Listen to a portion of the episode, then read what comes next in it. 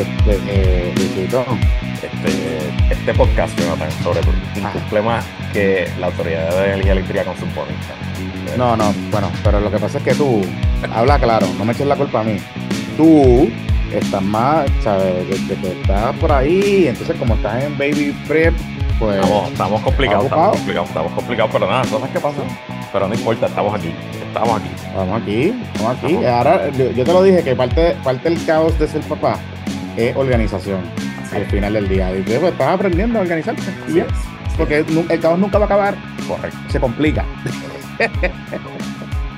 Así que, Pero nada, Ah. estamos aquí grabando el que es el episodio exclusivo para el mes de febrero, aunque es el primero de marzo, para nuestra comunidad en patreon.com de puestos para el problema.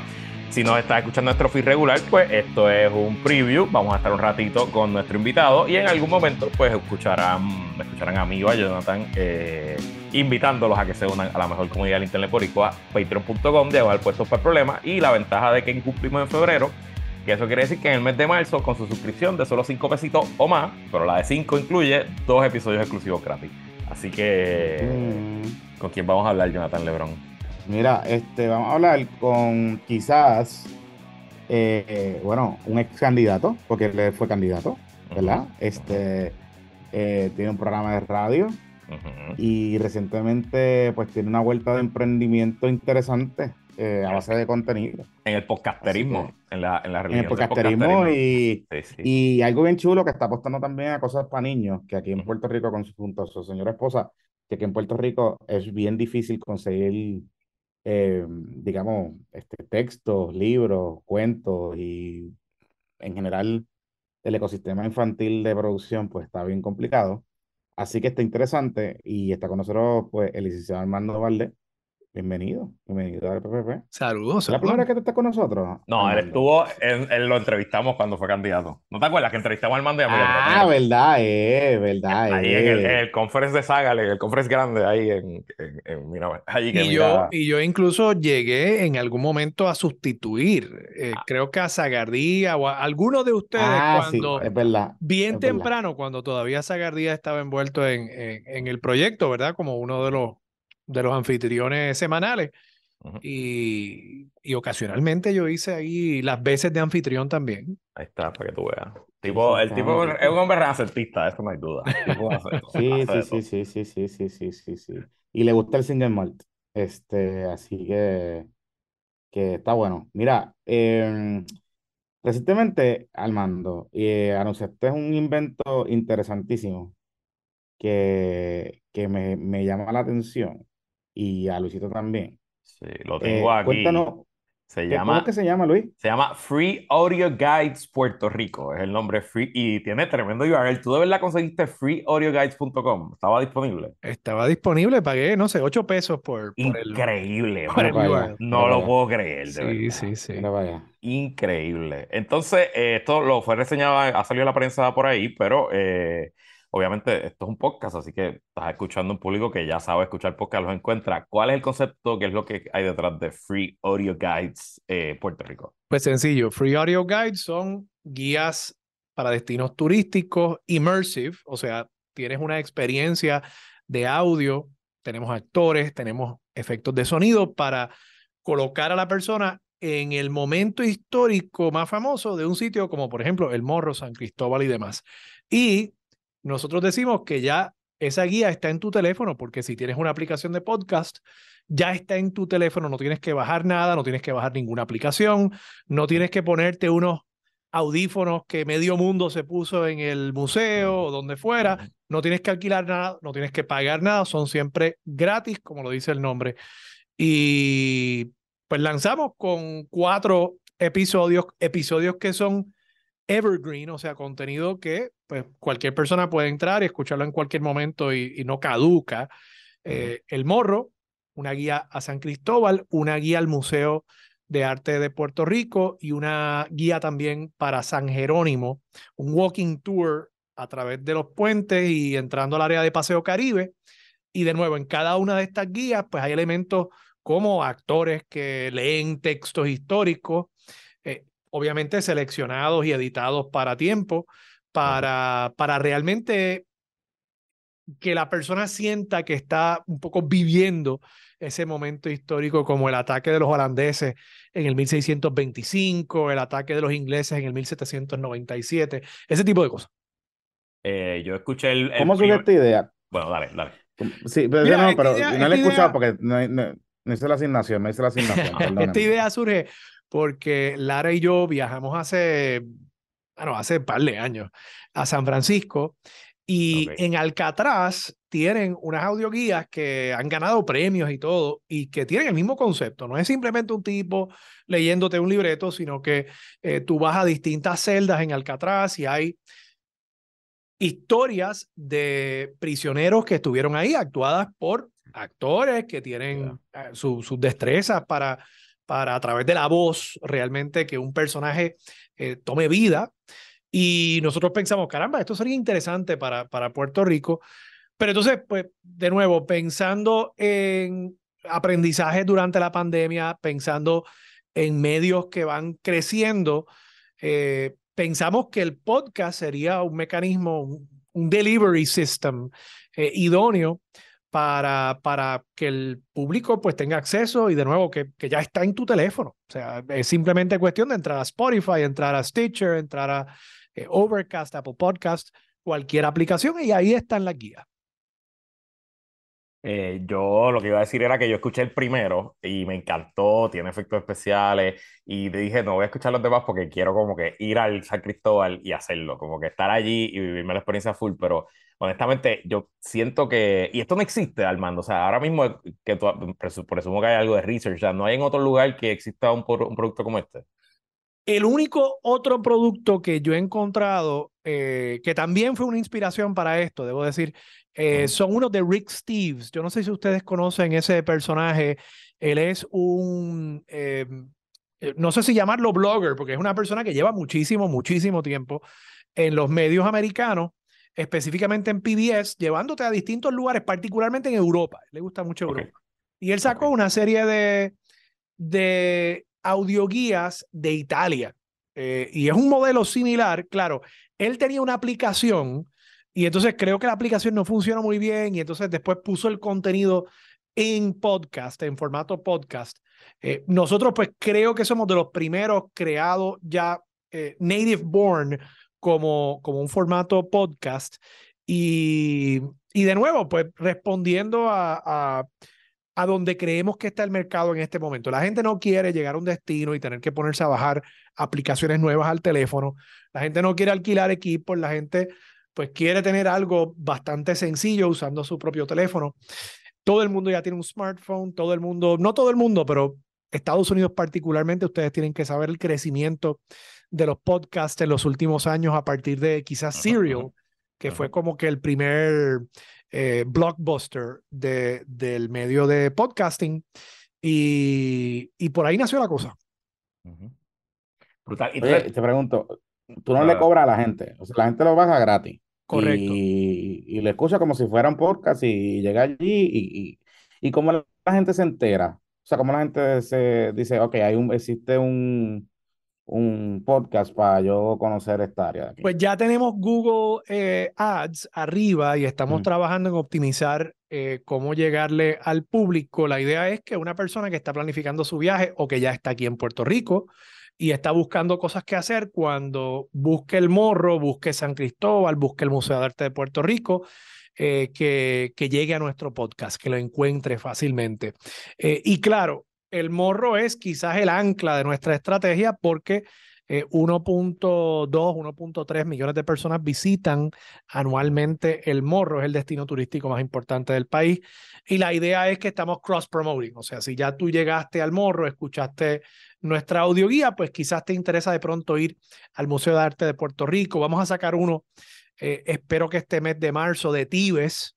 Eh, y parte de nuestra parte de la intención que tenemos con esto también es llevar a los turistas a otros destinos donde por no tener acceso a información, quizás el barrier to entry, ¿verdad? Para, para uno realmente entender lo que está viendo es bastante alto.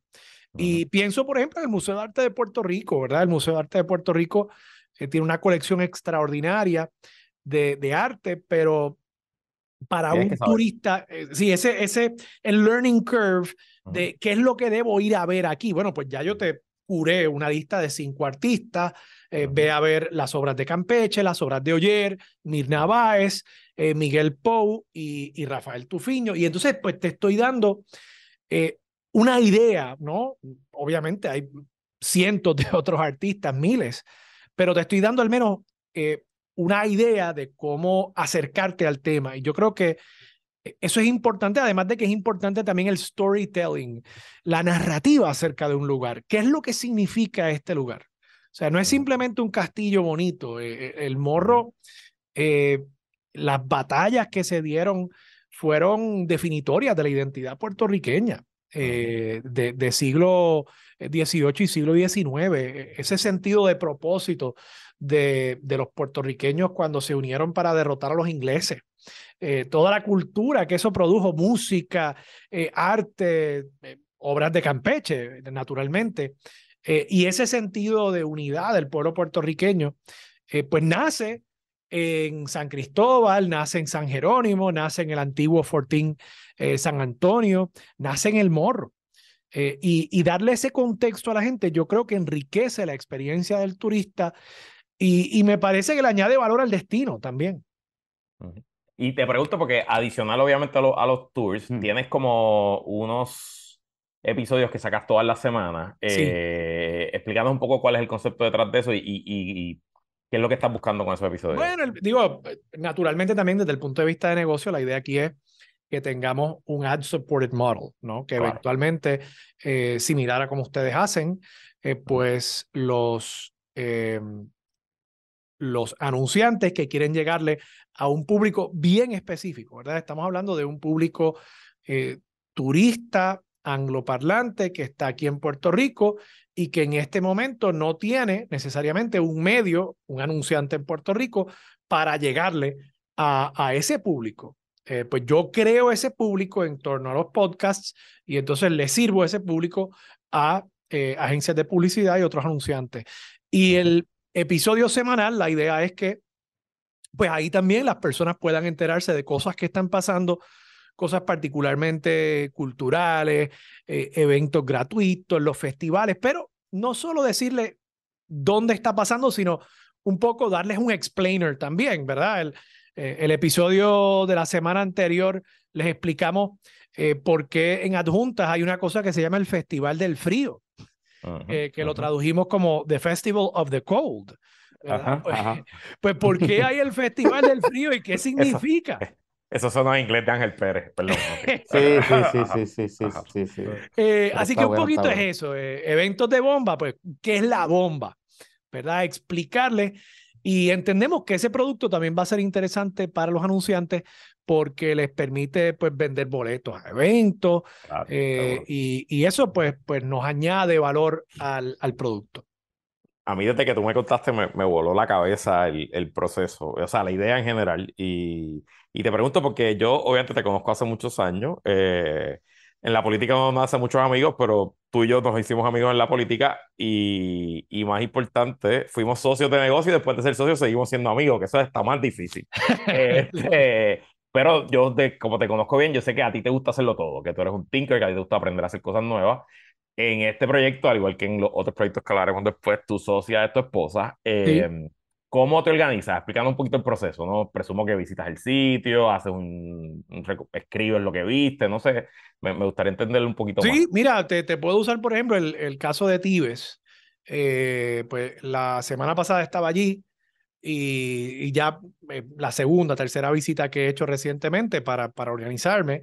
y, y pues trato de identificar puntos de interés para el contenido que yo quiero llevarle a, a, los, a los turistas, ¿no? a los que nos están visitando. Eh, y pues entonces, obviamente no puedo, primero porque sería demasiado largo y creo que uno tiene que mantener también los podcasts a, a un... Eh, limitarlos, ¿no? En cuanto al, al tiempo.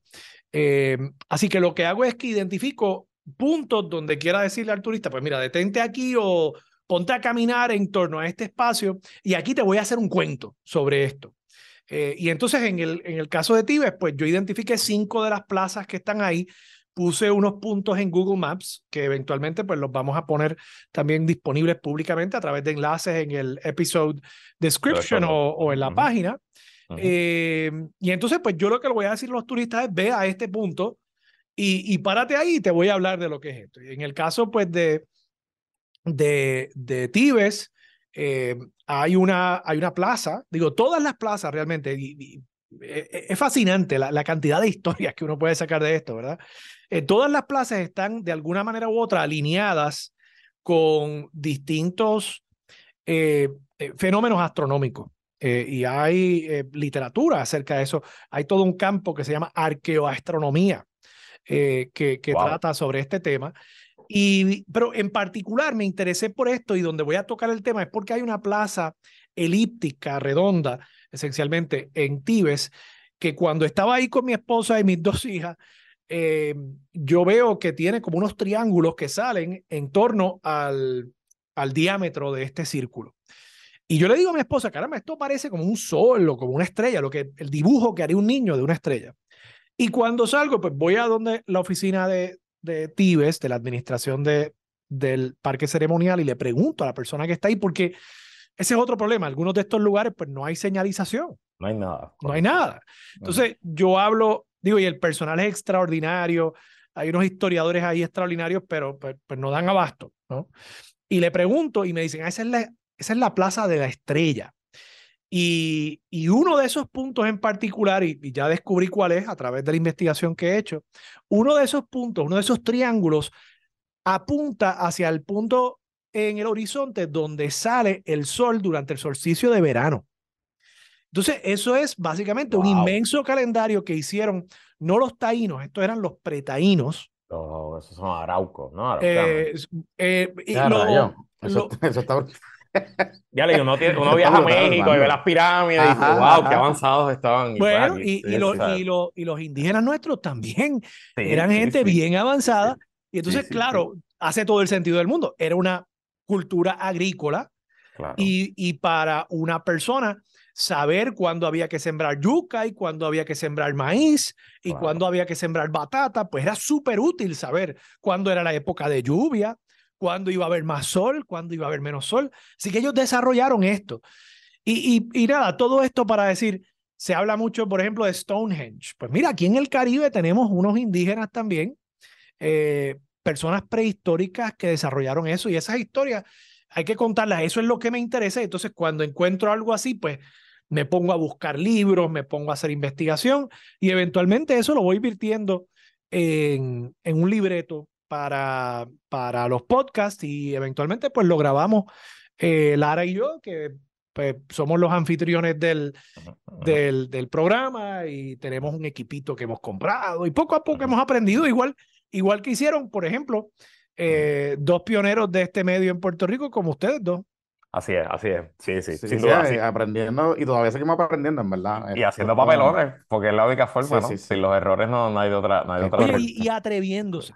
Porque también, bueno, muchas veces, eh, mucha gente tiene ideas, tiene buenas ideas, pero, pero la gente no hace las cosas. No, no, las eh, ideas are worthless. exacto, las ideas no valen nada, las ideas... Eh, y, y, y, hay mucho temor también, no quiero ofender, no quiero hacer esto. Pues mira, a veces hay que arriesgarse a, a ofender a alguien, hay que arriesgarse o a hacer el ridículo también. A hacer el ridículo. Otra de las cosas que paran a uno. Porque uno o a cometer errores o a fracasar. Oye, quizás quizás esto sea un, un fracaso. And, so what? Habré aprendido un montón de cosas. Y... Digo, o sea, has pasado tres, tres, sábados con tus hijas y tu esposa al aire libre disfrutando del parque ceremonial tío. Es que yo estoy seguro que yo y la inmensa mayoría de esta audiencia no va desde la escuela elemental. Si fue alguna vez. Yo no sé si, yo fui. Yo, pues yo fui a uno de los parques ceremoniales cuando era chiquito, pero no recuerdo si fue el de Ponce o, o Caguana. No, no sé. Este. Anyway, mira, pues yo creo que es un buen momento para que cerremos la puerta. Este, claro. los, que no quieran pagar, pues lo dejamos con la Plaza de la Estrella, el calendario taíno, eh, digo, pre-taíno. Que, que, reconocemos, este, reconocemos a la, ¿cómo es? A nuestra... A nuestra eh, comunidad neotaína. A nuestra comunidad neotaína. A nuestra comunidad neotaína. Este, entonces, Armando es lo que se llama un serial entrepreneur. Vamos a hablar de sus otros negocios y cómo le van. Es una persona que ha logrado emprender en Puerto Rico y que, que no es fácil y en cosas distintas, ¿no? No, no en los otros lados. Y queremos hablar un poquito de eso y hablar también un poquito de política, porque bueno, ya que lo tenemos aquí, ya que lo tenemos aquí, pues Vamos Le puedo preguntar, bueno, voy a hacer preguntas. Bueno, nada, vamos, vamos a cerrar la puerta. Vamos a cerrar la, puerta. Cierra la puerta, Jonathan León. Recuerden, patreon.com, te van a dar puestos para el problema. Muy bien.